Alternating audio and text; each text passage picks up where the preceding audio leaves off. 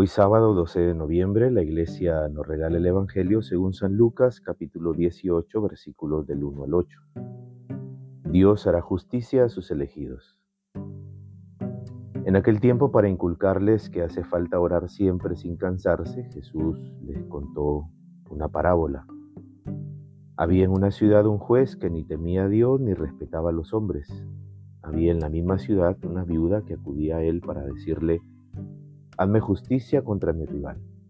Por un tiempo se negó, pero más tarde se dijo, aunque no temo a Dios ni respeto a los hombres, como esta viuda me está fastidiando, le haré justicia, así no seguirá molestándome. El Señor añadió, fíjense en lo que dice el juez injusto, y Dios no hará justicia a sus elegidos si claman a Él día y noche. ¿Los hará esperar? Les digo que inmediatamente les hará justicia, solo que cuando llegue el Hijo del Hombre, ¿encontrará esa fe en la tierra?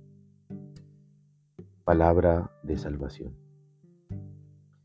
El grito de la viuda de Lucas encuentra eco en las mil gargantas vituperadas y oprimidas de hoy.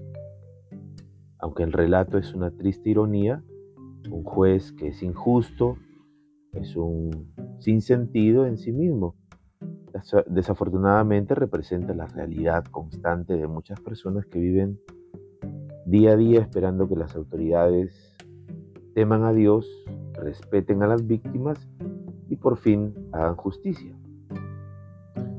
Este grito que denuncia la impunidad recorre hoy nuestro continente latinoamericano esperando consuelo ante la muerte de muchas personas,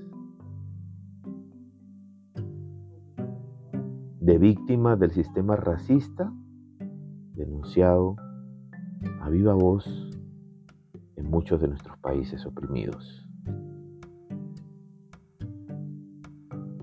Hoy debe hacerse más fuerte que nunca el grito que llegue a retumbar los oídos de Dios y de las autoridades y que se nos haga justicia de una vez por todas. No debemos permitir que los débiles sigan siendo excluidos, ignorados, descartados. Le decimos al Espíritu Santo, ven Espíritu Santo, lleno de hermosura, de la hermosura de tus dones, glorioso y luminoso con toda la riqueza derramada por donde pasas. Ven Espíritu de sabiduría y dame el gusto por las cosas santas y nobles Ven espíritu de entendimiento para que pueda comprender los misterios de tu palabra. Ven espíritu de consejo para que pueda orientar a mis hermanos. Ven espíritu de fortaleza para que pueda enfrentarlo todo. Ven espíritu de ciencia para que llegue a la profundidad de las cosas de este mundo. Ven espíritu de piedad para que reconozca el valor sagrado de cada ser humano. Ven espíritu del santo temor para que procure cuidadosamente no ofenderte jamás. Ven Espíritu Santo con tus siete dones preciosos a mi vida, ven. La bendición de Dios Todopoderoso, Padre, Hijo y Espíritu Santo descienda sobre ti y permanezca para siempre. Que tengas un buen día.